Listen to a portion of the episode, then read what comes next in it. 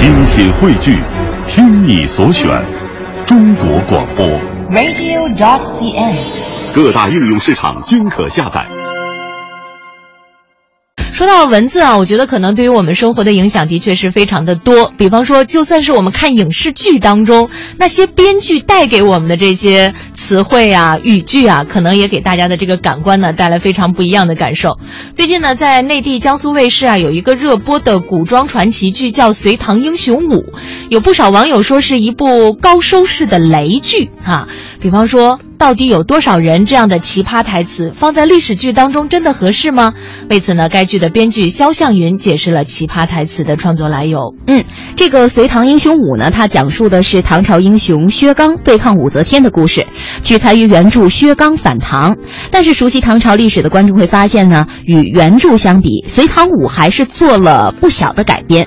比如说，改编主要集中在两个方面，一个是增加了感情戏，因为原著啊是几乎没有感情线索的；二呢，就是在人物设置方面做了调整和增加，比如增加了九环公主这样的一个角色。最近我发现跟唐代有关的影视剧比较多，而且呢，也给大家预报一下啊，我们这个哦，我们的这个节目当中也会推出和唐代文化探源非常有关联的这个系列专题节目，敬请期待啊。是的，我们在紧锣密鼓的筹划当中。呃，是说起来呢，现在这种所谓的传奇剧哈，人物和剧情的调整倒也无可厚非。但是呢，最近爆红网络的一段奇葩台词，着实让人感到无语。我们先来听一段这个台词。这里到底有多少同伙？这里是一个人，十一个人，不是十一个，而是一个人。二十一个人。说，他们都藏到哪儿去了？你听错了，不是二十一个，七十一个人。七十一个人。哎，你当我傻呀？这七十一个人，这么小的地方能藏得住吗？傻瓜，你又听错了，这里就是一个人，九十一个人，二百五十一个人。二百五十一个人。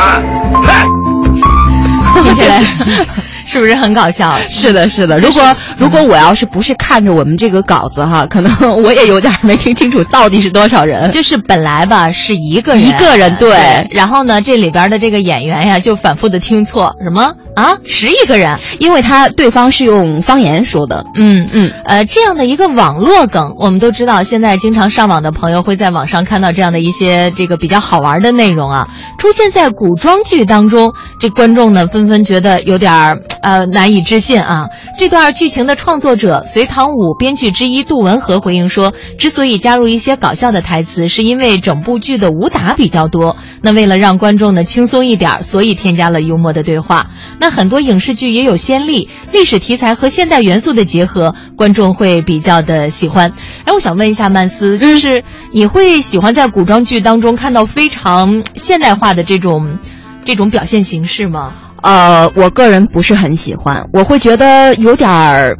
就是不伦不类的感觉。如果是古装戏，那么我希望它如果不能达到都像《甄嬛传》那样的高度，但是至少你要尊重一下你这个剧所反映的这个历史的语态。嗯不要就是你身上穿的是古装的，但是你说的是完全是现代的话。但是呢，我也不希望是如果是古装剧就全在那儿掉书袋，然后就全是那种呃都是那种古文的极好的对对对，我也不希望都是这样的。但但总之不要让人感觉就是我刚才说的不伦不类那种感觉特。别雷是吧？对，可能有的时候我们在看古装剧，可能我们香港的朋友也会有这种比较明显的感受，就是在这个服装打扮上，就先不说语言，嗯可能就会现代流行元素当中，比方说一个斜挎包啊，嗯嗯嗯，是吧？这个什么马尾马尾辫儿啊，嗯然后都会出现，就让人觉得，难道在古代的时候，这些人都是穿越过去的吗？所以呢，这些造型也被称之为奇葩造型。